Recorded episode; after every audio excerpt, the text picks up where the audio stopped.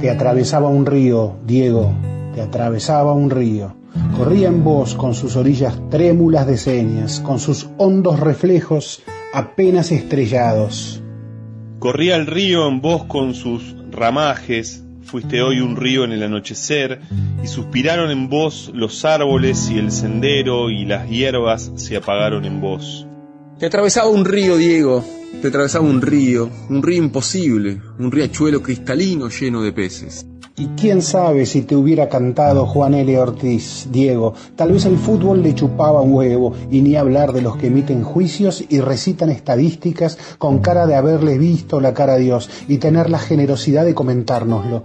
Tal vez el fútbol le chupaba un huevo, Diego, como a mí un ovario o los dos. Pero, ¿a quién no le gustan los artistas?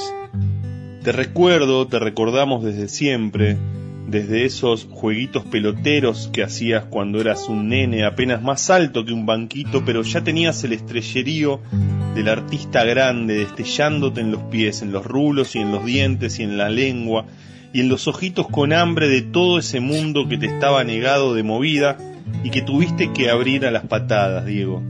¿Y qué patadas? Te recordamos desde siempre, desde la pelota esa que mantenías en el aire con la alegría de saber que era comida para tu familia, con la pasión de un nene con destino, con la naturalidad de un capullo que se abre en flor, con la belleza de una bandada que llega cantando a sus árboles después de la larga migración. Te recordamos bailando en la cancha, pintando cuadros corredores en el rectángulo verde, cuadros infinitos y efímeros, aéreos, Diego, porque jugabas con la gracia de los pájaros, de los yaguaretés, de los cachorros de todas las especies tocada por la gracia de la tierra y el aire, del fuego y el agua. Jugabas con todo como quien baila la fiesta más esperada, la del final de la guerra, la de la cosecha, la de la prosperidad de los siempre postergados, Diego. Bailabas una fiesta que hubiéramos querido interminable porque ese genio cachorro de tu arte, Diego, esa alegría fuerte de tu cuerpo danzante, de tu boca ingeniosa, de tus patas con ansias de justicia, de tu cuerpo de baile de milagro, Diego, nos incendiaba el cuerpo y nos unías nos fundías en un cuerpo ardiente a todos juntos, Diego, en tu alegría que era la nuestra, la del artista del pueblo. Y todo eso que hacías en la cancha, que no era necesario, que era puro lujo, Diego, nos hacía un pueblo que largaba todo para ponerse a bailar. Eras un lujo, Diego, y un zarpe. Un pliegue de la vida dura que albergaba la fiesta y se aferraba ahí. Porque cuánto cuesta vivir, Diego, cuánto morir, y cuánto toca tocar el cielo con las manos, que se te llene todo de caranchos. Te atravesaba un río, Diego, te atravesaba un río, el de los artistas grandes, el de los que no se ahorran nada, el de los que se brindan hasta romperse, Diego, el de los que pueden crear una fiesta del pueblo porque son el pueblo, Diego. Y por eso la fiesta, y por eso brindarse hasta el final, y por eso el delirio, Diego. A los pueblos no nos gusta la austeridad. Te atravesaba un río, Diego, un imposible riachuelo cristalino, y a veces te llevaba al mar, te maremoteaba, te partía de un tsunami. Qué desastre, Diego, qué tristeza era verte desastrado, saberte roto y a veces peor, rompedor. Qué tristeza las estrellas estrelladas. Te lloramos, Diego. Estamos llorando porque queremos ser ese pueblo mojado y feliz de bailar otra vez con vos. Qué tristeza, Diego ¿Por qué no se mueren los caranchos, los carecas, los que mandan el hambre y los incendios, Diego? ¿Por qué se nos mueren los artistas? Y los más grandes, los artistas del pueblo, Diego, los atravesados por un río, Diego, el río siempre vivo aunque siempre traten de matarlo, el de la fiesta lujosa del pueblo, Diego. Chau, arlete cósmico, chau, cebollita que venció a la gravedad. Requiem para un río imposible un texto de Gabriela Cabezón para la revista Anfibia. Si tuvieras que decir unas palabras en el cementerio a Maradona, ¿qué le dirías? Gracias por haber jugado al fútbol, porque es el, deporte que me, que me dio más alegría, más libertad, es como, como tocar el cielo con las manos. Gracias a la pelota, gracias a la pelota.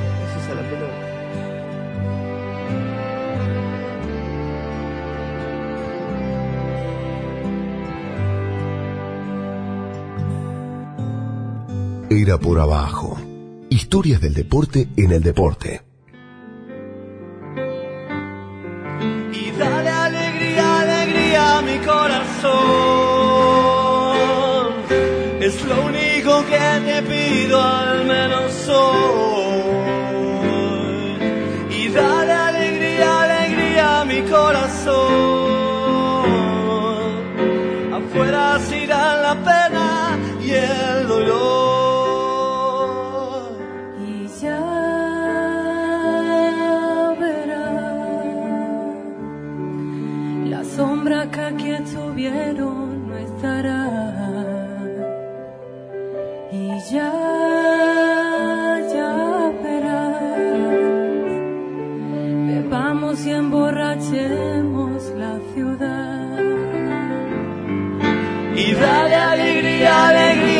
Corazón. Es lo único que te pido al menos hoy. Y dale alegría, alegría a mi corazón. Y que se enciendan las luces de este amor.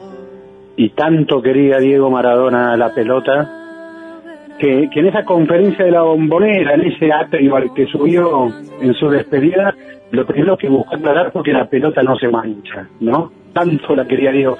Pero claro, eh, murieron, ¿qué pasaron? Horas nomás y, y ya todo es otra cosa. Este país caníbal convierte todo eh, en, en- se va comiendo una noticia tras otra. Y ahora mientras estoy hablando con ustedes, buenas noches, Alejandro Hugo, Andrés Burgo, el titular de la televisión dice, allanan la funeraria. ¿no? Tuvimos recientes conferencias de prensa, jefe de gobierno de la ciudad, gobierno nacional, gobierno de la ciudad aclarando la represión que, que, que tuvimos en, en lo que intentó ser una despedida y terminó siendo otra cosa.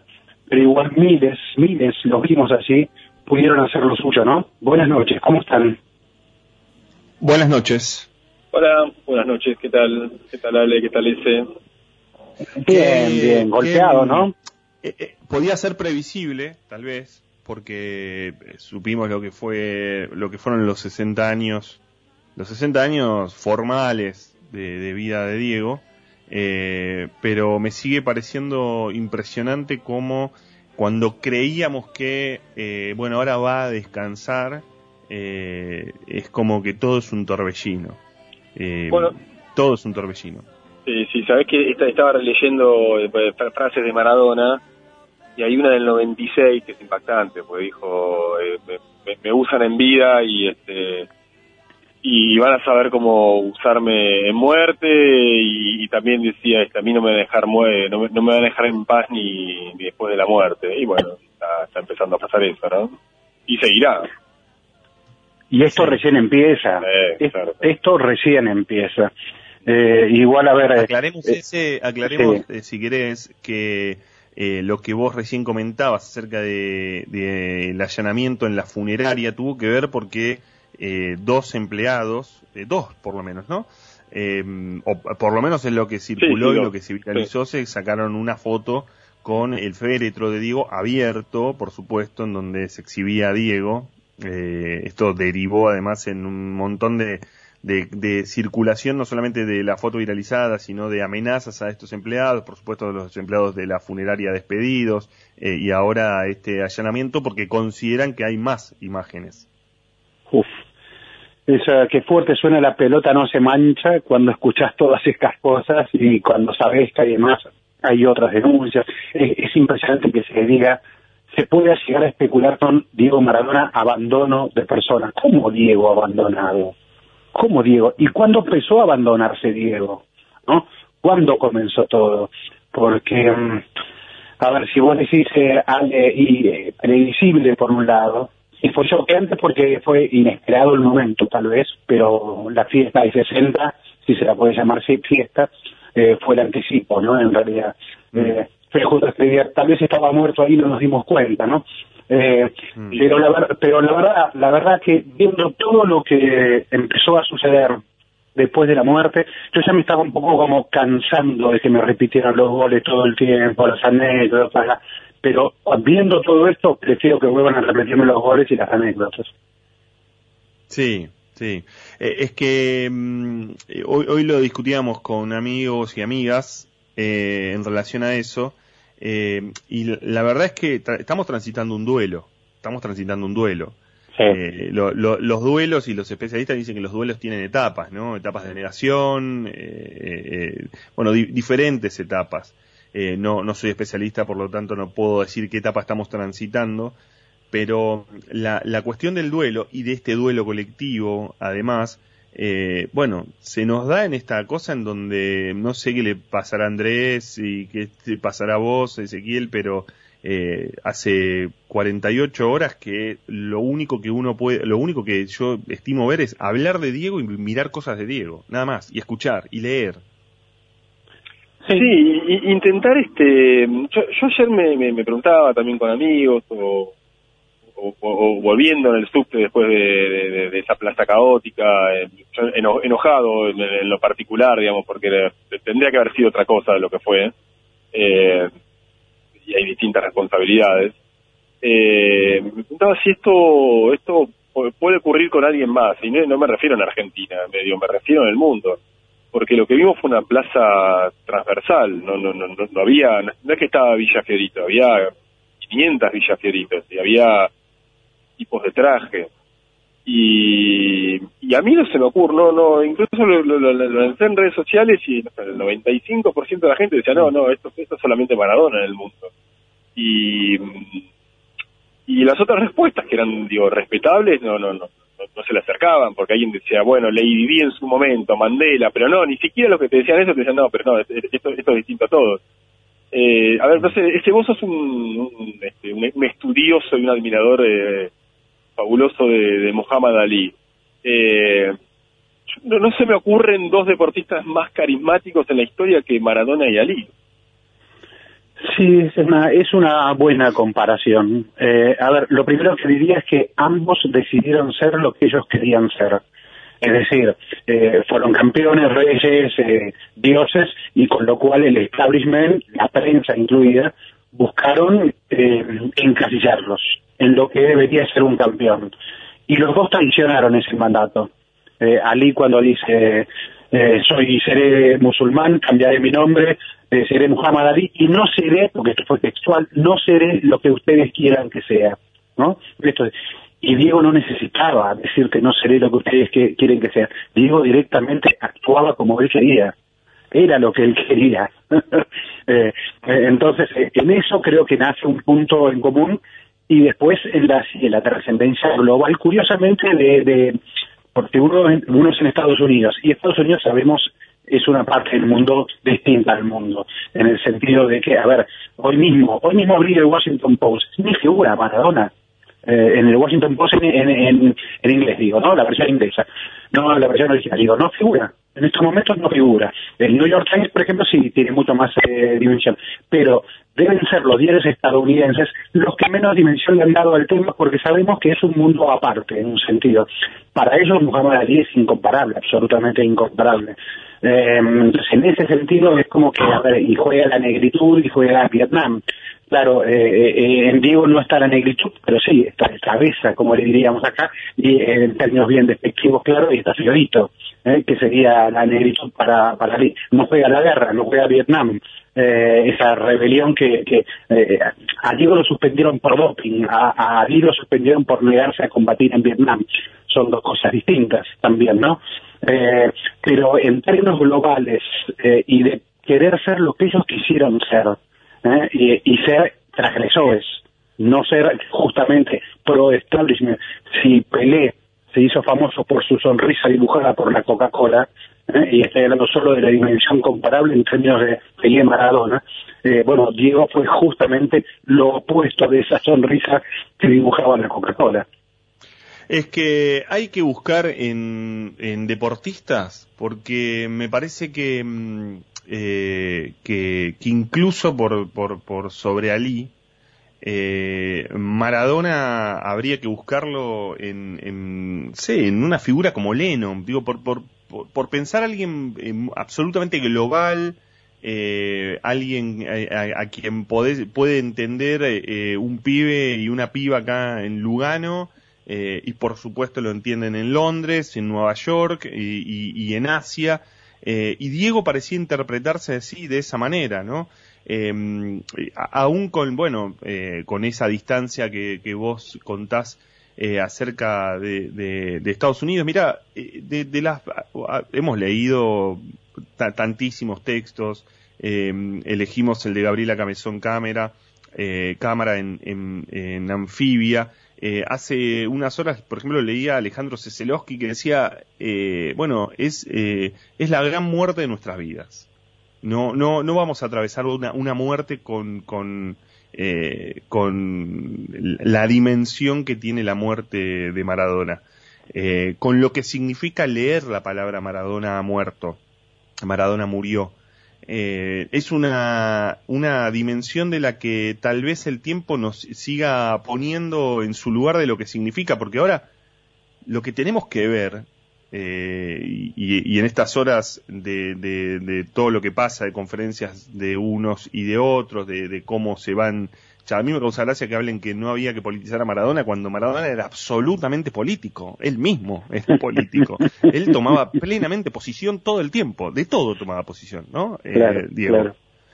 Pero, digo, ahora lo que tenemos que discutir, o no discutir, digo, lo que nos tenemos que empezar a pensar es qué vamos a hacer con esta muerte. ¿Eh? ¿Qué vamos a hacer con este Maradona?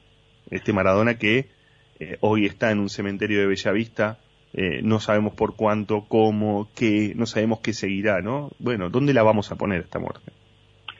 Y Di- Di- Diego era la compañía de nuestras vidas, ¿no? O sea, entiendo lo que dice Celoski en el sentido de que fue la muerte de, bueno, de una parte de mi infancia, en el sentido que él fue, empecé, digamos, a querer el fútbol, entre otras cosas, por por eso. Ayer me hicieron una pregunta súper interesante, que fue, fue cuál era mi primer Maradona, ¿no? El- el- mi primer recuerdo de Maradona.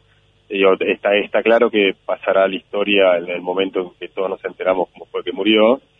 Eh, y el primero fue, bueno, cuando yo tenía seis años, River Argentino. Eh, lo único que me acuerdo es eh, su- subiendo a la cancha, eh, llevan 20, después me enteré que iban 20 minutos en el partido y alguien dice, escuchamos un estruendo y la Filiol le atajó un penal a Maradona. Era como diciendo, acaba de ocurrir algo increíble. Y bueno, después a partir de ahí, o Maradona ocupó este, un, rol en, en- en- en todas nuestras vidas y fue una especie como de familiar sin sangre, ¿no? Eh, un Sí, compañero, un compañero eterno, eterno en nuestras vidas, este, ahí la compañía, ¿no? es una especie de como de sombra, ¿no? Sí, a ver, desde, desde el inicio, eh, inclusive luego con el reality que se terminó convirtiendo en su vida, ¿no? Porque terminó siendo un reality, un reality familiar que ahora toma tintes más complejos, ¿no? Esa situación. Eh, em, pero entonces incluye todo de- del fútbol, no ya ¿qué, qué, qué vas a añadir? Mira, hasta lo que yo te diría es que mira, yo laburé muchos años, 30, en la agencia italiana ANSA, y teníamos una bajada para ver los partidos del Napoli. Ah, podíamos ver la del campeonato italiano. Eh, tanto veíamos ese campeonato italiano que se enteró Carlito Bianchi y me pidió permiso para ir ahí a ANSA a ver un partido, pues ya él iba a dirigir a la Roma. pero pero bueno, eh, eh, tenía podía ver los partidos de, de Napoli, de Maradona y claro, agencia italiana, y recuerdo que eh, me llama eh, Napoli campeón, 87, y llama José María Muñoz, eh, porque quería los festejos en Italia, que- y bueno, me piden que hable con Muñoz, yo no me lo bancaba Muñoz, yo bueno, salgo al aire con Muñoz, bueno, el kiosquero de casa, yo ya era periodista desde hace no sé cuántos años, se enteró que era periodista por el Gordo Muñoz y Maradona. porque comenté, empecé a comentar todo lo, que sucedía allí en Italia. A ver, es este, la dimensión de la Vamos al info ese, vamos al info y en un ratito seguimos. Dale. Era por abajo. Ezequiel Fernández Murs, Alejandro Wall, Andrés Burgo. En la 1110.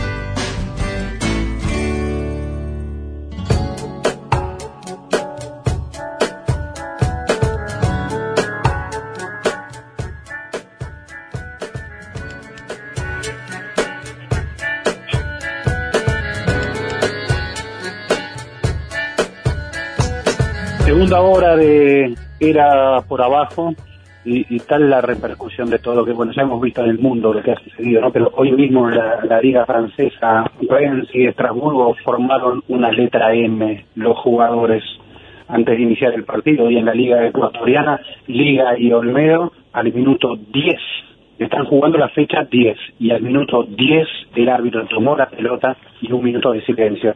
Lo repetirán en todos los partidos de la fecha. Pero estimado Sale y Andrés están ahí porque tenemos una entrevista. Eh, Estamos acá, yo estoy acá por lo menos. Muy bien. Sí, yo bueno. estoy acá escuchándolo bajos en este momento. Muy bien, me alegro. Eh, Sebastián Domínguez, ¿vos estás ahí? Estoy, estoy. Bueno, Ezequiel, ¿todo bien? Bien, bien. Bueno, primero, muchísimas gracias. Eh, Sebastián Domínguez, exjugador, sabemos. Eh, afortunadamente lo tenemos en la pantalla porque no solo porque por lo que dice sobre el fútbol, sino por lo que dice sobre otras cosas también. Este, soy un agradecido de eso, Sebastián.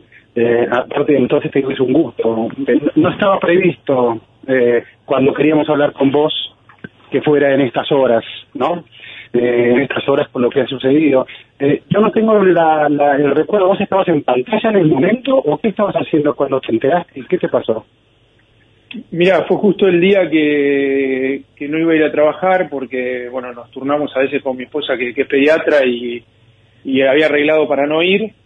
Y cuando me siento en el sillón y prendo para ver el programa desde casa con, con, los chicos y para tenerlo de fondo, porque a veces lo tengo ahí, no lo puedo, si no lo puedo estar mirando lo dejo prendido, pero por las dudas si pasa algo estoy también, como formo parte, me gusta estar eh, por lo menos seguirlo, y si no estoy. Y justo cuando lo prendo, el Zócalo eh, era sobre Diego, eh, obviamente voy derecho a- a Twitter, que hoy es una plataforma que, que, siempre tiene por ahí la última noticia, entonces vas, siempre me- pasa que trato de ir ahí, a veces obviamente tenés que mirar un poco para no caer en, alguna en algún chasco que, o, en, o en algún verso que, que, ha pasado. Y nada, cuando vi que la tendencia, todo, ya me imaginé y bueno, después todo lo que lo que ya sabemos. Y después a la noche empezamos con este con esta sucesión de, de programas donde nos íbamos turnando para salir, pero tratábamos de estar todos dos o tres horas al aire acompañando el momento. Me, me impresionó escuchar al Vasco Larticochea eh, diciendo que le contaba anoche, él al aire contaba, unos periodistas que no había llorado, eh, porque en realidad dijo, yo ya había llorado antes. Eh, ¿Cómo lo viviste vos todo este proceso? Que, si yo te pido el análisis de, de, de, de- de por qué pudo haber pasado lo que pasó para un futbolista que es obviamente distinto a todos y que como personalidad como fue también distinta a todas, donde no hay parámetro posible. ¿no? Eh, aún así, sabiendo que no hay parámetro posible, eh, ¿qué puedes reflexionarnos sobre esto? Eh, yo creo que, que Diego en el último año, en el último año, en los últimos años, eh, nada, yo siento que, que, y lo dije al aire, que lo blindaron, que lo alejaron de los afectos, que lo usaron de, de una manera que, estaba a la vista. eh, y, y- Diego siempre fue un tipo con, con, sus, sus quilombos, con sus problemas, pero que eh, cuando estuvo lúcido era un tipo muy, muy inteligente, eh, extremadamente sensible para detectar lo que sentía el otro y, era un tipo que a partir de ahí se relacionaba. Él así también fue fue líder futbolístico también, no, no solamente por, por jugar bien. Entonces, eh, nada, a mí eso ya me daba, tenía esa mezcla, esa sensación de, que me daba un poco de, pena y me daba también un poco de, bronca verlo así, porque siempre lo había conocido de otra manera, inclusive cuando, cuando fui a la selección, cuando me lleva él. Y, y bueno, nada, después eh, yo creo que, que ahora lo que viene hay, hay- hay que ver también cómo, cómo se lo toman sus, sus hijas, hablo de, de Dalma y de Yanina, no sé lo- los demás chicos cómo, cómo estarán. Y, y, y Claudia, que yo creo que mientras ese trío estuvo cerca de Diego, más allá de los chispazos y, y- lo que haya pasado, me parece que estuvo contenido de otra manera. Y él sentía que tenía otros límites también, más allá de que su vida ha sido eh, una montaña rusa siempre, eh, no como en el último tiempo, no como esa última imagen en cancha de gimnasia, eh, donde yo creo que se lo usaba mucho más como un objeto que no, no la gente de gimnasia ni el club, ¿eh? hablo del entorno. Eh, pero bueno, eh, yo, yo hablo desde afuera, ¿eh? no, no tengo idea de lo que...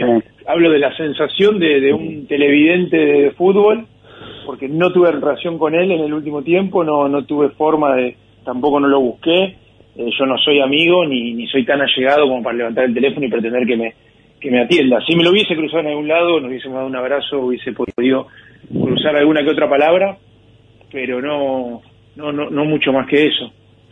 Seba, ¿cómo estás? Alejandro Wall. Eh, bueno, ahora, quizás este, te vamos a preguntar también sobre ese Diego que, que, tuviste de técnico, pero ¿cuál es, cuál es tu Maradona previo a ese? Vos tenés 40 años, eh, tenemos más o menos la misma edad, ¿no? Atravesamos esa infancia de México 86, Napoli, eh, pero quizás elijas a otro Diego, eh, si es que tenés un Diego recortado para vos. Y eh, yo tengo eh, mucho, re- más que de- del 86 selección, tengo más recuerdo de, de Napoli. O sea, tengo, tengo la, la película, Héroes post, mundial, y a partir de ahí eh, eh, estar mucho más sentado en la pantalla con, con Diego y el recuerdo de, del Napoli, de, de Careca, de Alemão también, o sea, de tener eh, presente el equipo, eh, de ser hincha del Napoli por Diego y por todo lo que generaba. Eso, eh, tengo esa imagen. eh, eh, inclusive para el mundo, yo creo que, que, el Diego del Napoli está a la misma altura que, el Diego de la selección. Para nosotros, como argentinos, obviamente, el Mundial no, no tiene no tiene precio, o sea, es un valor eh, que no es difícil de, de cuantificar en lo emocional. Pero para mí es ese, es esa etapa 86-90, te diría. Ya, ya 94 lo, lo viví bien, me gustó, era un equipazo, el mundial y todo, pero distinto. El 90 también, porque lo viví, en- en- yo iba a una escuela que tenía la lengua italiana, entonces eh, durante todo el mundial lo- analizamos el himno, estuvimos, viste, veíamos dónde se jugaba, los estadios, eh, todo. O sea, analizábamos de hacer las regiones, eh, como un mundial que también lo, lo, lo, lo- lo analicé mucho por la, la escuela a la que iba, pero me quedo con el Diego de, de- de los sábados de la mañana en el Napoli. Sebastián, ¿y qué tal Andrés? Hugo? Buenas noches. Eh, Andrés. eh, y, y como técnico, eh, ¿cómo fue tu primera charla? ¿Vos ya lo, lo personalmente lo conocías? Este, digo, ¿Sentías que te dirigía a uno de los ídolos de tu infancia? ¿Cómo hacías para separar este, el técnico del póster? No, es, que él cuando detectaba eso era muy muy inteligente. Eh, a mí, conmigo habló el día de la citación, que, que lo primero que me dijo fue, sé, sé lo que estás pensando ahora, después que hablábamos, que yo no, no podía parar de llorar y que estaba muy emocionado. Eh, me dijo, sé lo que estás pensando, me dice, vos estás pensando que si ahora, el partido dentro de un mes, vos pensás que si ahora no, no te va bien o que no rendís, no, no, no vas a estar en la- o me voy a arrepentir, ya está, o sea, yo ya te cité y te cito por una sucesión de, de, buenos rendimientos, porque por el jugador que sos, no por, por, por, este presente inmediato, este último tiempo. Yo creo que, que vos podés jugar, bueno, me, contó lo que él pensaba. Me dice, pero vos tenés que estar tranquilo y tenés que disfrutar, o sea, este Messi que para disfrutar, vos ya sos jugador de selección. Cuando salgas a la cancha, sentite así, no te sientas en deuda como diciendo, bueno, tengo que rendir a la altura del lugar donde voy a estar dentro de un mes. No, no, di- disfrutá, eh, aprovechá para disfrutarlo, bueno. Me costó, igualmente más allá de eso, a mí me costó mucho eh, eh, eh, esa etapa en la selección, que fue mi, mi, mi primer conexión con, con la selección. Ya después con después con, con Sabela fue fue otra cosa, pues ya estaba mucho más asentado, ya conocía el grupo, bueno, distinto, ya era más grande yo también. Y, y Diego, bueno, cuando llegué también, tu- charlábamos un poco en la cancha, eh, esto que te digo, él en ese sentido, imagínate, fue obviamente capitán de todos los equipos en donde estuvo, no creo que Barcelona no, pero, y bueno, al principio cuando era joven tampoco en Boca, pero que sí fue, fue un tipo que, que de alguna u otra manera necesitó esa conexión, esa inteligencia emocional para, para, para leer a sus compañeros, porque a veces con jugar bien o conocer el mejor no te alcanza, tenés que tener eh, llegada a, tus compañeros. Y bueno, él lo, usaba mucho con, con nosotros. Y tenía ya, yo creo que ahí en la selección empieza a tener esos primeros lapsos donde estaba muy conectado y por momentos estaba menos conectado, pero en ningún momento al, al, al nivel que lo vimos en el último tiempo, donde estaba más lento, donde le costaba más todo. Eh, ah, pero sí, ahí yo creo que ya había empezado a, con esta medicación que, que fue el inicio, que después hizo esta bola de nieve donde eh, se volvió hasta algún punto incontrolable para, para su vida cotidiana.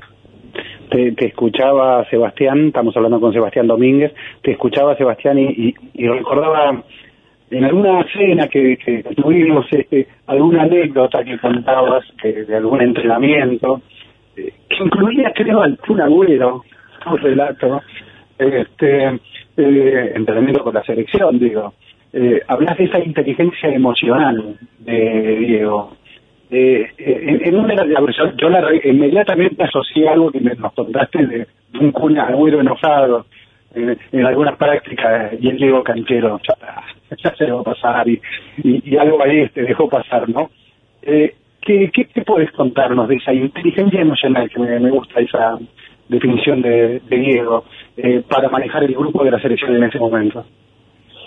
Es que él siempre fue el centro de atención y cuando vos sos centro de atención eh, eh, está todo el mundo mirándote a vos, entonces eh, es muy difícil que vos puedas estar mirando a todos, porque tenés que tomar la posta en un montón de, cosas que van sucediendo dentro de un grupo y, no podés mirar, que vos para detectar cosas tenés que mirar. Y Diego tenía la, la capacidad de ser centro de atención y, y, aprovechar ciertos lapsos, ciertos momentos para estar mirando otra cosa, que o, otra parte del grupo, otro algún jugador que no estaba bien, eh, alguna inseguridad, algo que el tipo se acercaba, charlaba, porque uno piensa que en el Diego rodeado por multitud, rodeado por gente, que claro, que está irascible, que no quiere que lo toquen, que está hinchado a las pelotas de, de, ser Maradona, porque eso le pasa a todos, y le debe pasar a Leo, y le debe pasar a, a cualquier astro así mundial que, yo siempre pongo el mismo ejemplo, vos decís, si uno, uno va a construir una casa, ahí quiere que le entre luz, quiere ventanas grandes,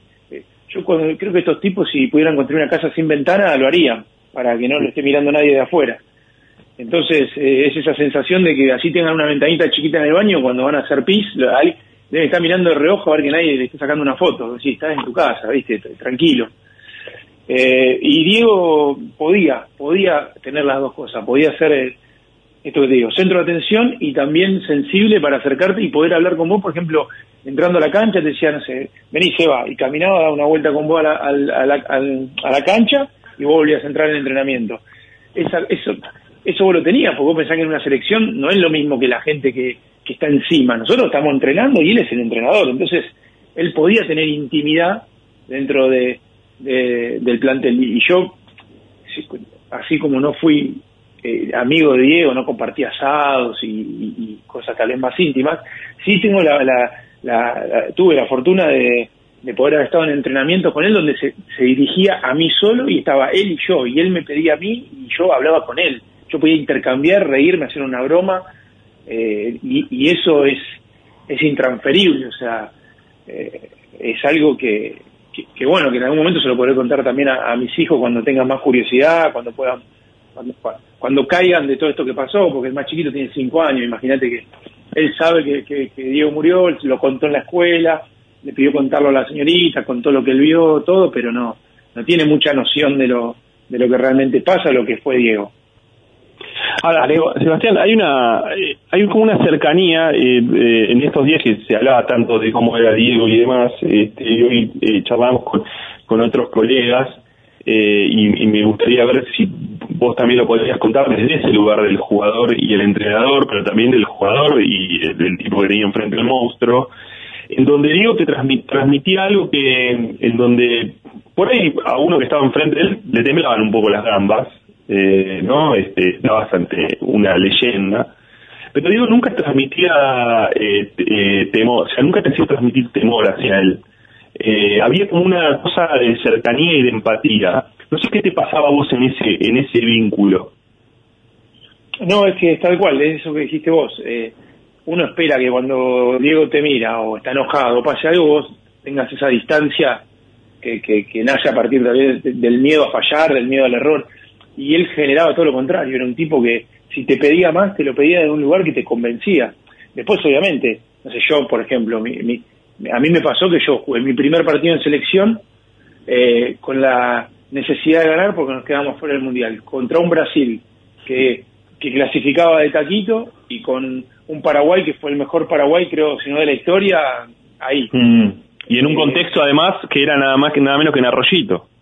Eh, eh, el, de, el, de, el de Argentina en cancha de central, en mi ciudad. Claro. Eh, entonces vos decís, a, a mí particularmente, yo hoy más grande te digo, y sí, o sea, es, es normal lo que me pasó.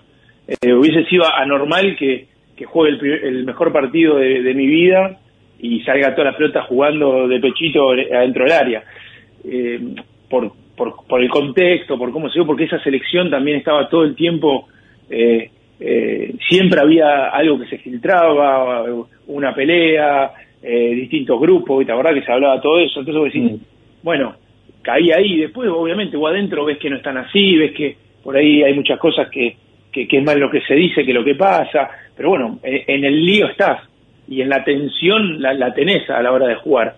Y obviamente eh, yo no, no, no disfruté como hubiese querido, entonces eh, creo que lo más eh, lindo de todo ese proceso fue a ver que, Diego esté ahí, que bueno, estaba Messi, Tevez, eh, todavía estaba Verón, eh, no estaba Román, pero estaba yo estaba Gringo Heinz, estaba, había, había todavía jugadores de la camada anterior, porque yo con Samuel, con Ayala, no pude llegar a compartir, que eran mi- mis ídolos de pibe. Eh, entonces, bueno, agarré una transición y, y bueno, no lo, no lo pude disfrutar como hubiese querido, pero hoy no me, no me doy con el látigo como en otro momento. Yo decía, viste, que, que, que nabo, no, cómo me perdí la oportunidad y la selección y el mundial. Y la realidad es que, que no era, no era el momento, no era la forma, no estaba yo eh, equilibrado emocionalmente. Por eso después todo lo de Isabela fue distinto, porque Isabela estuve a una semana de ir al mundial. Entonces, eh, fue otra cosa, estuve en todo el proceso, fui a todas las, esa creo que salvo dos eh, citaciones, pues fui a todas, fui capitán de la selección local, era otro, ya era distinto, entraba y disfrutaba, yo entraba al predio y entraba sintiéndome parte, un, po- un poco más de, todo eso. Con, con Diego, viste, como que aterricé ahí, faltando cuatro fechas para, para el Mundial y con la posibilidad de quedarnos afuera y, viste, eh, fue, fue totalmente distinto el contexto. Sebastián, eh, el otro día tuiteaste una foto de mm, dos chicos, uno con la camiseta de Newell's y otro la de Central, diciendo que eh, es algo absolutamente este, imposible, casi imposible de ver en, en Rosario. Eh, ¿Eso solo lo genera Maradona o, o, crees que hay otro tipo de, de decepciones que pueden llegar a, bueno, a generar esa convivencia en paz que todos deseamos, pero sabemos que no forma parte de la realidad? No, yo creo que hay muchos jugadores que, que están dispuestos a- a unir eh, esa pasión que hay en Rosario, que, que hoy la atraviesa la violencia, el oportunismo también de- del momento social que, que- que vivimos en más de una oportunidad, con, con, con mucha violencia en la calle, más allá del fútbol. Y, y yo creo que hay mucho. Yo le, le- me tocó hacer una nota al Kili y el Kili hablaba de Newell de una forma que vos te das cuenta que él lo que quería era bajar ese mensaje, decir, eh, viste, bajemos un cambio. Si nos, aparte nos conocemos todos, porque es imposible que vos no, no seas amigo de alguien que juega. Que juega. Hola. ¿Me escuchan? Yo te escucho, ¿eh? Sí, me parece que se cortó otro de nosotros. Sí, sí, sí. Podés seguir hablando tranquilamente, Sí. Sebastián. Bueno, no, eh, lo que decía es que vos pensás que nosotros crecimos en una ciudad que tiene un millón de habitantes, hoy tiene casi dos, pero eh, cuando crecimos y todo, es, es imposible que vos llegues a primera sin ser amigo de otro jugador de central. Es imposible porque te has cruzado en selección de Rosario, en selección juvenil, eh, te has ido a probar tal vez de, de- de un club, de otro club más chico, alguno de los dos, o te fuiste a uno y no quedaste y te fuiste al otro. Entonces, eh, te, te conoces y, y muchas veces hasta te da vergüenza. O sea, a mí me, pareció como, me pasó con, con Pablo Álvarez cuando estaba en Central. Termina el partido, creo que no me sé, con, con Vélez, y viene a mitad de cancha y me dice, vamos a cambiar la camiseta. Le digo, Pablo, si la cambiamos acá, nos matan a los dos. Y vos decís, eh, eso no, no, no es lógico, ¿viste? Y así un montón de cosas. Eh, a mí me pasa con el Kili, yo, eh, el Kili es un tipo que, que quiero, que, que, que respeto mucho futbolísticamente, pero además que quiero porque creo en él como persona. Y, decís, y quiero que a Central le vaya mal, y no, quiero ojalá que sí, que, que, que, que gane el clásico. Pero después no es, no es un, tipo que me genere, vos decís, quiero que Central pierda, quiero que le vaya mal. El profe él es uno de mis mejores amigos dentro del fútbol, que es Coleman. Entonces vos decís, viste, yo, yo digo esto al aire y, y si vos pones el profe de Central es el mejor amigo de Domínguez y capaz que el profe lo quieren echar mañana. Así es ridículo, ¿entendés? No es el tipo no va a querer hacer las cosas bien para ganar. Y así pasan un montón de cosas eh, todo el tiempo, que, la gente se, se queda con lo que todavía piensa que es folclore y es violencia, es totalmente distinto, eh, eh, no, no, no son sinónimos. Eh, y bueno, pero pasa. Así que ahora si van a cortar algún título, no corten que soy amigo de ninguno de los dos por la duda. no, bueno, pero una, me, me diste el pie, eh, porque en esta cosa de, que consumimos y canibalizamos todo, eh, los medios tenemos mucho que ver también, eh, inclusive el ídolo. Eh, vos ahora sos parte de los medios, eh, estás ahí, trabajás ahí. eh, yo, yo te agradezco que casi, casi lo has humanizado inclusive al cabezón Ruggeri. Este, has sacado lo mejor de Ruggeri. este, a ver, eh, ¿cómo, ¿cómo es siendo parte ahora de los medios? Eh, todo lo que pensabas antes o mirabas antes de los medios y estando ahora ahí adentro. Me gustaría también una reflexión y justo en estos tiempos de la muerte de Ego. Lo que pasa que eh, es, es difícil porque entender que la dinámica de- desde afuera y desde adentro. A mí hay un montón de cosas del programa, de ahora ya me F90, pero que eran 90 minutos, que no me gustaban cuando las veía. Pero ahora desde adentro las veo de otro lugar también. A veces generan el, el personaje bueno y el personaje malo. Eh, eh, a veces se dicen cosas que si uno, que cada vez que la dice no la siente, pero la dice porque representa a alguien que sí la siente del otro lado de la pantalla. Que, que está mal, que tal vez el pensamiento no es el más sano, pero que alguien lo está. Entonces es también buscar un representante de esa persona. Después decimos si está bien o está mal, pero a mí yo lo comparo mucho, siempre digo lo mismo, le digo, esto es una locura, le digo, esto es comer un asado, tomarnos cuatro vinos y salir a hablar de fútbol. Eh, o sea, estamos, tenemos programas que decís, si lo miramos de vuelta, no, no, eh, ¿qué estamos diciendo? Pero vos ves la, la, la, la, la, mm, la buena onda, pero sobre todo el, el compañerismo que hay adentro, y a mí, a mí me, hace- me dan ganas de ir, de, de participar. Después, claro, hay, hay cosas eh, eh, que, me gustaría que fuesen distintas y cosas que yo todavía no, no, no termino de, acoplarme porque a mí, por ejemplo, me pasó con el- lo, lo de Diego. Yo fui, me senté tres horas, hablamos y al otro día cuando tuve que ir de vuelta y sentarme, yo todavía, eh, mi cabeza, eh, yo quiero sentarme en el sillón y ver que otro lo cuenten. No me imagino yo en la tele contando eso durante 24 horas seguidas para el, para el televidente. Porque yo no fui, no estudié periodismo, no era, no era mi objetivo. Eh, yo a mí me gusta el juego. Cuando a mí me sacas el juego, quedo un poco en offside, ¿viste? Tengo algo otras cosas para hablar, pero yo soy especialista y hablo con propiedad y hablo seguro y, y, siento cada cosa que digo con mucha firmeza cuando se habla del juego. Después tengo convicciones extrafutbolísticas y, y cosas que, que me definen como persona, que a veces es- es- las podés poner en, en, en- carpeta, la podés poner en tema, la podés poner en discusión. Afortunadamente. Sí, sí, por suerte, porque me dan ese lugar. Pero bueno, termina siendo un programa de fútbol donde a veces también tratamos de ir por lugares donde el que nos va a mirar tra- tratamos de que, de que vea algo que lo, lo entretenga, porque termina siendo más un programa de entretenimiento que, que de análisis, que eh, me animo a decir que muchas veces hasta ni siquiera es serio, hablamos nosotros de lo que se nos canta, y vos decís, termina el cabezón contando siete anécdotas, es, es tendencia en Twitter, medimos cuatro puntos rating y decís, Sí, está bien, no es el mejor programa de fútbol del mundo, pero pasamos un lindo rato, ¿viste? la gente comió, miró, algunos se enojó, otros se rió, y no termina siendo más que eso, o sea... es- Pero al final estás choreando como los últimos años en el fútbol, entonces. Claro. eh, y más o menos. Pero, pero, pero vos sabés, me, pagan, eh, me pagan menos acá. Eh, eh, está bueno, está bueno, eh, Se- Sebastián, y, y- y nosotros hace muchos años que trabajamos eh, en medios, Ezequiel muchos años más, pero no, no, no lo digamos.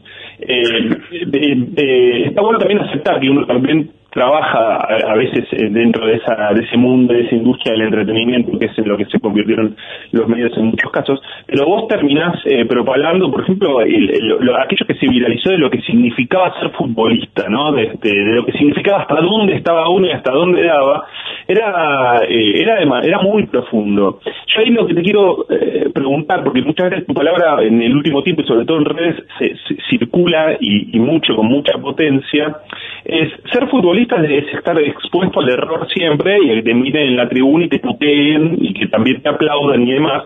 Eh, ¿En dónde hay más exposición? ¿Ahora, en donde tu, tu poder está en la palabra? ¿O antes cuando estabas dentro de la cancha y además estás tan cerca del arco, jugabas en donde un error este podía ser este bastante jodido? ¿En, en dónde, dónde sentís este que la exposición es más fuerte ante la reacción? No, lo, lo que pasa también cuando sos futbolista, que sos más joven y, y, y todavía eh, sigue, sobre todo acá, sigue siendo todo un drama. Cuando a mí lo que me pasó en, la- en los medios fue que dejé de, de vivir todo como un drama. Y si un día hago una declaración que a alguien no le gusta, y así como soy tendencia por algo que me gusta ser tendencia, y soy tendencia por algo que tal vez no me gusta ser tendencia, yo de- dejé de, o, intento que eso no influya en las 24 horas de mi día con mi familia, con mis hijos. Es como que salí de ese lugar de eh, juego mal un partido, no se habla en la mesa, nos vamos a dormir y hasta el próximo partido no se toca el fútbol, el tema fútbol en casa porque Sebastián está enojado porque no le fue bien.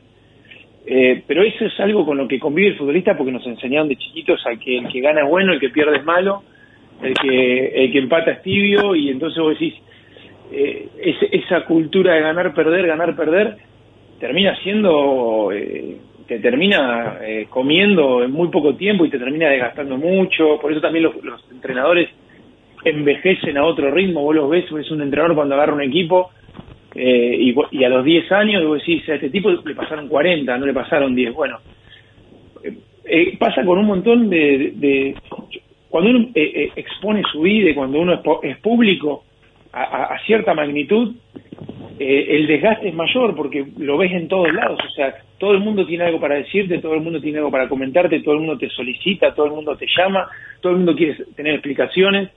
Entonces, eh, y vos seguís siendo el mismo individuo, no te podés multiplicar en 20 tipos. Entonces, claro, empezás a vivir la vida de, de, de 20 personas en proporción y eso es muy desgastante. Bueno, pasa con los presidentes de los países, sin duda, más en Latinoamérica. Vos lo ves eh, antes y después y si este tipo le pasó un tren por encima. Entonces decís, eh, manejar eso es difícil, pero yo por lo menos le perdí el miedo al error, que es algo que en el fútbol todavía cuesta, porque el fútbol es un juego de capacidades, de capacidades individuales y capacidades colectivas, pero es un juego de aciertos y errores, y el que se equivoca menos termina siendo el que generalmente a largo plazo le va bien, pero no, pero también se equivoca, pero se equivoca menos, pero si vos ante el error te, no, no, no seguís intentando, y ya está, te equivocaste y, y- se terminó ahí. En cambio, vos te equivocás e intentás, y ahí acertás más de lo que te equivocás, y empezás a hacer mejor. Después hay que ver cuál es tu límite. Entonces, nosotros estamos muy acostumbrados a que el error es el, a los siete años el padre colgado al alambrado gritándole al hijo que ponga más huevo, que le reviente la pata al contrario, y vos decís, claro, eh, sí, vos te puedes tener la madurez que vos quieras, pero hay cosas que pasaron de pibe que son que fueron quedando y, son todos mojones dentro de, de tu de tu vida que vos tarde o temprano reaccionás por lo que viviste. Si, no sé, tu viejo todos los días faja a alguien a la- de la familia y a los cinco minutos está todo bien, y es probable que vos después cuando haya un problema en la calle, te bajes del auto, le metas un sopapo a uno, te subas, maneja y a las cuatro cuadras no tengas ni cargo de conciencia, porque vos sabés que si te le meten una piñada a alguien y a los cinco minutos está todo bien, eh, debe ser todo igual, el mundo debe ser igual. Entonces, hay un montón de cosas que arrancaron desde muy pibes que tienen que ver más con la formación del futbolista integral, de la personalidad, y que lo afectan al futbolista de grande. Entonces, cuando vos pones una cámara adelante, y sí, pones una coma donde no vas y capaz que te comes un título que no te gusta. ¿Es un drama? No, pero el futbolista lo vive de, de esa manera y le cuesta mucho salir de ahí. Y se pelea y se genera conflictos y se desgasta y no duerme. Y cuando te diste cuenta, te estás peleando vos con vos mismo. No es, no es más que eso. Ale. Bueno, yo por mi parte te hago la última, Seba, y te, te agradecemos un montón este tiempo de, de poder reflexionar y de poder hablar, eh, incluso más allá de Diego. Digo, vos cu- cuando jugabas al fútbol supongo que todo el tiempo estabas tratando de mejorar detalles, de mirar y demás. ¿Y ahora qué? Ahora, eh, en, en el laburo que, en el análisis, en el periodismo y demás, ¿cómo, cómo trabajas ese, ese ir mejorando eh, cada día? Y el otro día, lo bueno, llamé a un amigo común ahí que tenemos con Ezequiel, a, a Ariel, Ariel Sher, le dije si había algún curso, aprovechando ahora la excusa de la pandemia, si hay algo para hacer a distancia, porque la verdad que presencial con los dos pibes, con el, con el, con el laburo me cuesta. Y, y hablamos de eso porque a mí me falta la parte periodística, me falta la, la información. O sea, yo no me levanto a las, a las 8 de la mañana a leer. Eh, Dejé de leer mucho, inclusive leía mucho más hace cinco años que ahora. Entonces, eh, también encontré un lugar donde si yo hablo más llano y donde hablo más, eh, más simple, tengo may- mejor aceptación, mejor llegada. Era- Yo hasta antes declaraba más complejo de lo que hablo ahora en la televisión. Utilizaba otras palabras, utilizaba otros silencios, otros tiempos. Eh, eh, y, y yo creo que hoy me falta una pata eh, periodística como para, no sé, por ejemplo, preparamos un programa, íbamos- hicimos un piloto con, con More, Beltrán. Y claro, cuando estábamos eh, por salir al aire, que era, era grabado, eh, dice, para, para, eh, cantame los tres ejes por dónde va a ir y acá, y yo sí, los tres ejes, ¿qué está preguntando? O sea, ¿qué? O sea, ya ella se arma todo el, se armaba todo el programa para después no olvidarse ir llevándolo, tiene 21 años y vuela. Eh, y, y yo eso no lo tengo. O sea, a mí me decís, ¿de qué vamos a hablar hoy? De tal, tal y tal tema. Y capaz que en el corte te digo, che, ¿cuál me dijiste que iba a ser el último tema? Porque eh, la voy llevando y voy, viste, surfeando la ola como me parece. Eh, y bueno, no tengo la teoría, que eso a mí pasa con el fútbol. Yo, en una jugada donde tal vez un chico que no juega al fútbol ve tres cosas, yo veo 50, porque jugué al fútbol y porque crecí con la corrección de alguien al lado todo el tiempo, que siempre, o sea, y con diferentes pensamientos, con diferentes líneas de pensamiento, de lo que uno te decía que estaba bien, al otro año venía otro y te decía que estaba mal, o te decía que no estaba tan bien, o te decía que de esta manera es mejor. Entonces, toda esa información yo hoy la puedo volcar en el fútbol. Entonces me, da esa riqueza, pero claro, me falta todo lo otro, que son cuando, me, como ahora, que me extiendo mucho en una explicación, que me pasan los partidos, cosas que así, a veces me dicen, che, mira, con esto pierde ritmo la, transmisión, fíjate esto, yo, hay cosas que no detecto todavía, pero porque no nadie me las dijo, Nece- necesito tal vez un maestro que me diga, mira, es por acá, esto se puede hacer distinto, Lo- la repregunta, a veces pasa mucho en el debate, que Dani, Dani Arcucci el Chavo, eh, bueno, eh, eh, como es, eh, por ejemplo, Dani, Dani Arcucci y el Chavo son muy analíticos de todo, están todo el tiempo maquinando y, y viendo la- la- por los enfoques de la pregunta, la respuesta y por, bueno, el Cholo Sotil está buscando muchas veces cómo armar todo lo que es el título para la- la- la- las redes porque el laburo de eso no lee, entonces vos decís, es muy bicho para, el, el Cholo me agarra a mí hoy y me saca siete títulos distintos en un minuto si quiere. Entonces, eh, tienen la forma, eh, pero porque eh, son bichos de, este medio, así como yo soy un bicho de fútbol. Entonces, por eso yo soy muy respetuoso de todo, creo que todos pueden opinar, creo que hay hay que hay que ser respetuoso de la opinión del otro, haya jugado al fútbol o no. Yo no creo eso de que, eh, bueno, jugaste, no, no pateaste una pelota, no puedo opinar. No, no porque eh, hemos aprendido mucho de gente que en su vida pateó una pelota, mucho, ¿eh? Y hemos aprendido, y, y a mí en mi caso yo escucho mucho a Bielsa, que es un tipo que como futbolista fue de normal para abajo. Vos decís, y un tipo que futbolísticamente te entrega cosas que, que, están a la altura de Cruyff, que fue uno de los mejores de la historia. Entonces vos decís, bueno, ahí, acá evidentemente tenés que, tenés que escuchar. Y, y, una vez lo dijo el, pollo viñolo, yo se lo escuché a él, lo debe haber dicho otro, capaz se la robó. Pero un día estábamos al aire y dijo, no me acuerdo si estaba peleando, qué sé yo, dice, ¿sabes por qué tenés dos orejas y una boca? Y dice, porque tenés dos orejas para escuchar el doble de lo que hablar, algo así, ¿viste? Y, y me quedó, me quedó hola, ¿está? ¿Estoy todavía o no? Hola. Sí, estoy estoy escuchando, Sí, sí, sí. Sebastián. Ah, Y bueno, y, y por eso te digo, hay que, yo creo que, que- que en todos los medios, en todas las, la- la- las escalas, eh, nos falta mucha humildad para seguir aprendiendo, para aceptar de que todavía podemos aprender, de que no, no, no- sabemos todo, de que a la persona que menos esperamos nos puede enseñar algo que, que, que- no teníamos ni la puta idea de que nos, nos podía pasar en ese momento, en esa circunstancia, de esa forma. Y yo a eso, eso es lo que busco hoy en día, ¿eh? más que cualquier otra cosa, más que ser, de, como te decía antes, ser tendencia, que me siga tanta gente, que me acepte, que me diga que soy bueno, que soy malo. Yo busco aprender, a mí me interesa mucho el conocimiento. Igual, igual, eh, Sebastián, antes, antes de dejarle la última a, a Ezequiel, mirá que hay mucha gente que ha estudiado eh, y tal vez no ha llegado a hacer un montón de cosas que, que has hecho vos.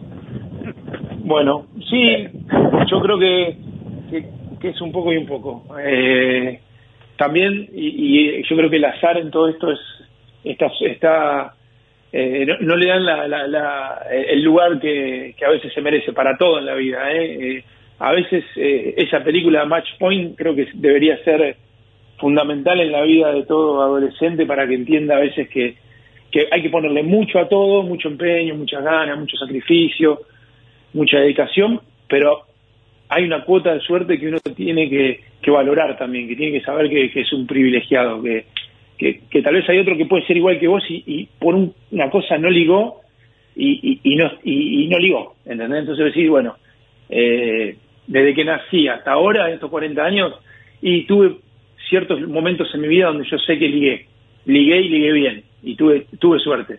Eh, después la acompañé y, la, y le, le di sustento, pero necesité, eh, eh, viste, ese, pisar en el lugar correcto. Y, y ahora sí la última, Sebastián. Yo recuerdo siempre a un, un, un, exjugador que justamente hizo algo muy parecido a lo tuyo. Estoy hablando del mariscal, de Roberto Perfumo. Eh, que casi, casi, a ver, en sus años de oro era casi nuestro Maradona, pero claro, nos miraba, en ese tiempo el fútbol argentino miraba más a los zagueros centrales que a los número 10. ¿eh? Este, y, y, y el mariscal me, me decía, me acuerdo que a él que lo era encima de esa cara de ángel que tenía Alain Delon de aquellos tiempos, y, un despiadado a la cancha, y, y el mariscal me decía eh, que cómo bajaba a la tierra él, y decía, porque cuando llego a casa, Marta, la mujer, le decía, eh, Roberto, falta un kilo de papa, tenés que ir a, la verdulería. ¿no? Y que eso le bajaba, le servía para bajarse mucho a la tierra. Claro, los tiempos que vivió Diego y lo que vivió Diego y lo que fue Diego fue algo completamente distinto. Pero escuchaba al cabezón Ruggeri la otra vez en un momento muy emotivo donde él hablaba de lo que, cómo al jugador le cuesta dejar de ser jugador cómo se siente que sigue jugando en algún sentido. ¿Cómo vivís vos todo eso? Y yo me levanto a las seis y media de la mañana todos los días, entreno, hay días que entreno tres horas de reloj seguidas, bicicleta, nado, corro. Eh, en algún momento voy a empezar, a- cuando vuelva a todo esto, vuelvo, voy a correrlo, voy a correr triatlón, por ejemplo, algo que, que siempre quise hacer y nunca pude, y eso es una manera también de competir. Eh, nosotros no, no podemos, eh, crecimos y, y ya eh, estamos, como te decía antes, eh, nos fueron formando de una manera que, Sí, hay chicos que no les interesa más competir, que se cansaron, que no tienen ganas, que lo viven de otra manera, que tal vez lo tienen reprimido o que lo tienen oculto o que te dicen que no lo necesitan y, y sí, pero a mí, particularmente a mí, siempre cuento la misma historia. Yo hago 120 kilómetros con el grupo de entrenamiento y cuando estoy volviendo a mi casa me pasa un señor, una señora con la bolsa del supermercado, con la bicicleta y corro, y le quiero, lo quiero pasar. Sí, Eh, es una y me pasa en la, y me pasa en la tele. Eh, o sea yo quiero quiero eh, lo- mi, mi espejo o sea mi vara es, es Diego en la torre. Entonces digo bueno yo qui- quiero estar ahí y quiero ser mejor. Y, pero no lo digo que es una competencia contra él decir quiero que le vaya mal lo quiero cagar. Eh, no.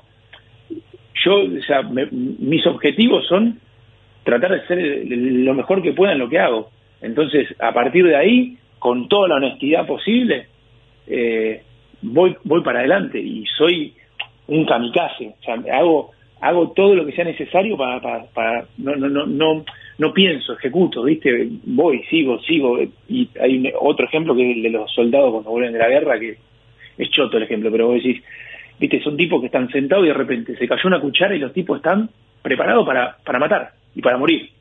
Porque, y sí, lo prepararon de esa manera. Bueno, nosotros le- nos pones una pelota, nos pones un rival y para nosotros es la final del mundo. Es muy raro que un futbolista no termine peleándose en un partido. Muy raro. Sí, hay otras personalidades. Yo creo que Enzo por ahí se lo toma de otra manera. Hay, hay, hay tipos que son más pensantes, pero el 90%, 95% del futbolista, eh, cuando vos le tocaste un poquito esa fibra de la competencia, y bueno, prepárate porque es a fondo. Es a fondo y, y, y sos vos o él. Y, y bueno, es, es choto y yo quisiera por ahí a veces no ser tan así, pero no no puedo. O sea, es algo que, que no puedo, a esta altura siento que no, no puedo cambiar y en lugar de combatirla trato de, de apaciguarla, como esto que te digo. Me mato entrenando y- y necesito tener esa sensación de cansancio en el cuerpo que era la misma que tenía cuando jugaba. Porque es una sensación de decir, entrené. O sea, que creo que tiene que ver con eso que decía el cabezón, de, de sentirte jugador todavía. Yo, para sentirme jugador necesito estar cansado, necesito estar entrenado. necesito mirarme en el espejo y decir, estoy atlético. O sea, ¿entendés? Puedo, puedo jugar, puedo competir. ¿Contra quién cree que compita? O sea, e- eso me pasa a mí, a mí puntualmente. Sebastián Domínguez, eh, muchísimas gracias por esta charla con Era por Abajo. Te mandamos un abrazo y muchísimas gracias, en serio. Bueno, gracias chicos, un abrazo grande. Abrazo.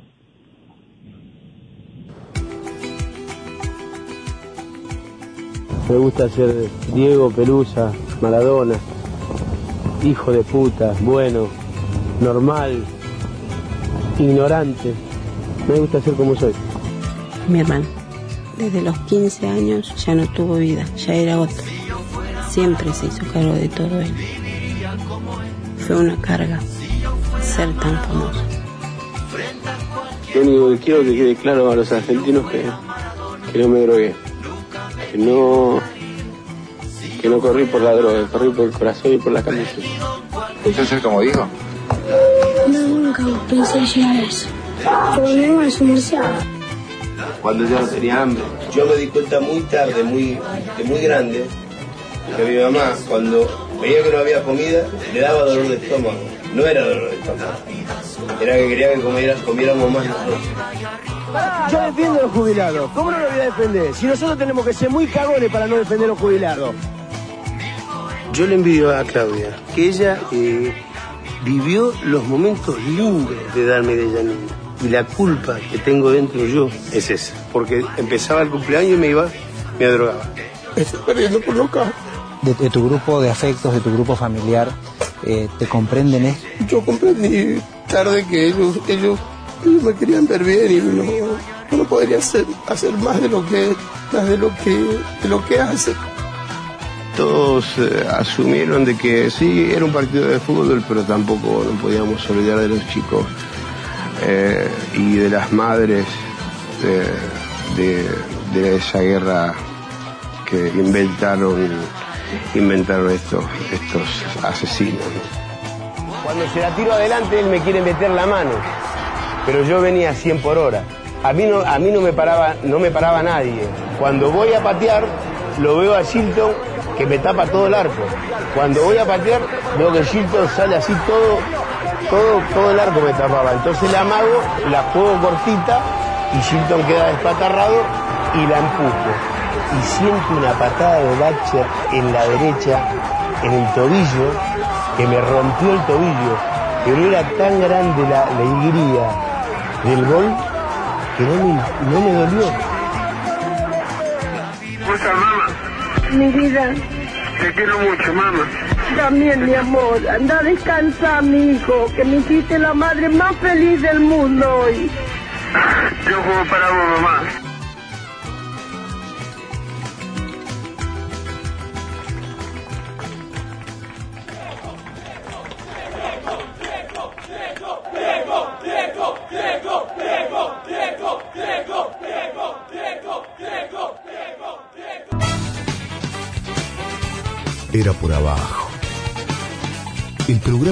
De los viernes en la 1110.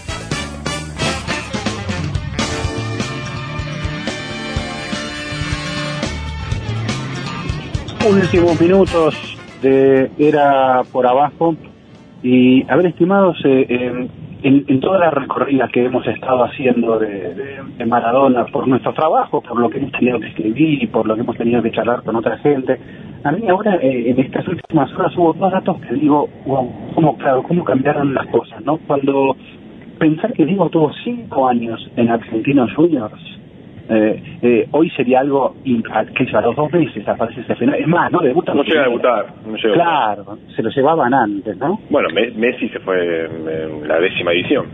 Sí, exactamente. O sea, cinco años en Argentinos Juniors. Este, En un contexto en el que el fútbol argentino tampoco podía vender eh, por, eh, por- por- por imposición de la dictadura y que el- lo- los clubes europeos tampoco compraban mucho. Eso también influye, digamos. Bueno, el, fútbol europeo no era un fútbol importador.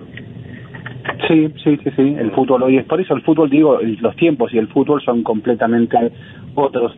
Y, y lo último que me impresionó también es que en la última entrevista que da Diego a France Football, eh, todo este Diego ya distinto, este Diego eh, hinchado por los medicamentos, por todo lo que todo lo que sabemos, este, le, le dice que, bueno, le preguntan por el último, qué, qué, sueño cree que haría, y él dice, salió por los ingleses, pero con la mano derecha, ¿no? Este, me pareció también impresionante que aún con todo el traje Bueno, encima, y, y, y hoy cómo esa frescura.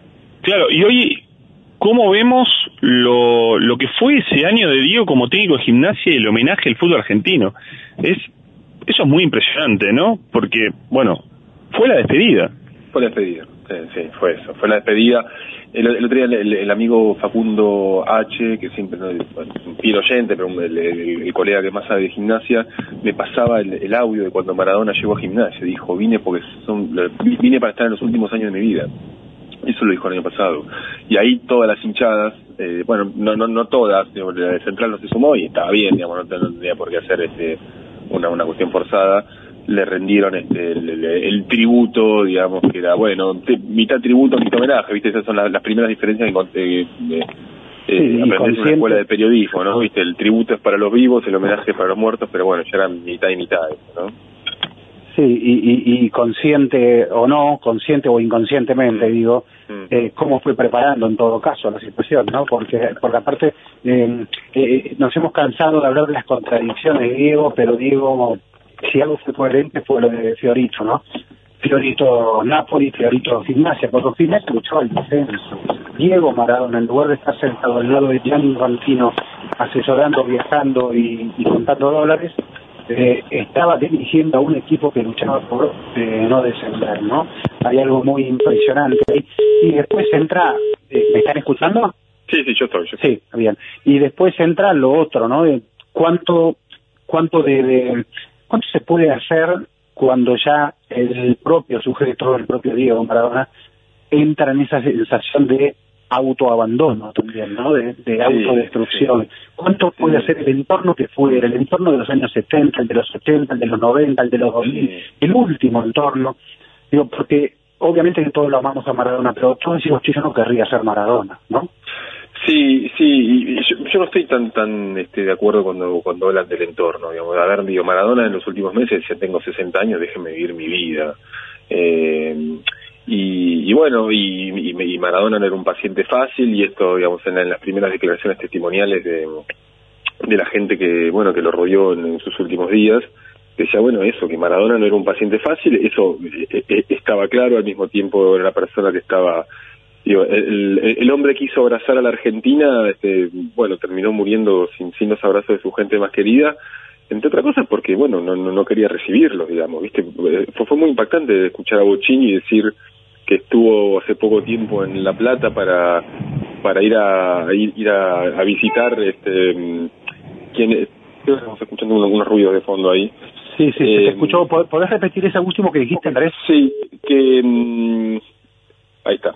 Eh, fue muy impactante escuchar a Bocini decir que cuando Maradona era técnico de gimnasia fue hasta La Plata a, a, bueno, digo, a, a- a saludar a Maradona y no lo recibió, a Bocini. Digo, ¿Cuántas veces Maradona dijo que, que Bocini había sido su ídolo? Y bueno, ahí te queda la duda de si Maradona no supo o, o- esta palabra que a mí no me gusta, el entorno, porque el entorno era Maradona, digamos, sea, Maradona elegía con quién estar. No, no, no, es que venía, venían marcianos y lo secuestraban a Maradona y decían, no, Diego, este, va- vas a hacer lo que nosotros te digamos. Bueno, queda la duda de si era Maradona que dijo, no, no estoy para Bocini o- o lo- lo- los últimos colaboradores de Maradona no le pasaron el parte, ¿no? Pero sí, evidentemente, a ver, cuesta decirlo, pero Maradona no era un- una persona fácil en los últimos tiempos de su vida. Sí, y a ver, eh, eh, en los últimos eh, ahora, en estas horas, lo que más se debate también es si, si Maradona estaba en capacidad él de tomar las decisiones o no, y entonces por esto se debate esa soledad final, ese casi, casi que se dice abandono de persona, poco menos. Eh, y, y- suena suena increíble, digo, todos estamos solos en momentos decisivos de la vida, pues son nuestras situaciones, por mucho, por muy acompañados que estemos, pero pero suena muy difícil, eh, muy como muy impensado decir eh, Diego estaba en soledad a la hora de la muerte, ¿no? Sí, porque aparte justamente fue este, e- e- el hombre que, que unió en abrazos a... Fue el, digo, a ver, el, el, hombre que... el ventrílogo del pueblo, ¿no? Este, el, el hombre que unió eh, transversal, transversalmente a la Argentina, este, bueno, sí, terminó, se fue apagando sin, sin lo suyo, ¿no? O sea, sin, sin, sin amigos este de, de- más tiempo, sin este bueno peleado con, con, gran parte de su familia, eh, con, unos empleados este cuyos nombres estamos aprendiendo en estas horas, viste, porque no no no había una cocinera, este estaba uno, uno de sus sobrinos, estaba un psicólogo, una psiquiatra, eh, un, custodio de seguridad, un ayudante y si bueno bueno qué sé yo digo este no no no no impa la, verdad- la verdad que a mí me, me- me- en- entiendo digamos que no no no no, no tenemos por qué te- esperar una- las muertes felices qué sé yo. Pero el hombre que hizo abrazar a la Argentina se quedó sin sin los abrazos de los suyos no Sí, sí, sí, por eso es un final difícil y, mm, y dificilísimo de pensar y, y por eso nos eh, elegimos quedar con, el, con el mejor Diego, sin omitir eh, al otro, sin, sin, sin querer ignorarlo, porque aparte sabemos que no hemos exactamente formado parte de, alguna caravana que ha lucrado durante tantos años con, Diego Maradona eh, eh, y no festejado o alegrado, haberse alegrado con sus emociones, con su con su arte popular. Eh, estimados, eh, al, al Eubol, en Resburgo, nos vamos despidiendo hasta el viernes que viene de 20 a 22. En la operación técnica, un abrazo, Sergio Cacostelli, Eduardo Gutiérrez, eh, Mauro Suárez, muchas gracias por esos audios brillantes, eso que nos hiciste escuchar. Rodrigo Caridad y Santiago Salton en la producción y nos despedimos, cero trabajo, hasta el viernes próximo a las 20 de 20 a 22.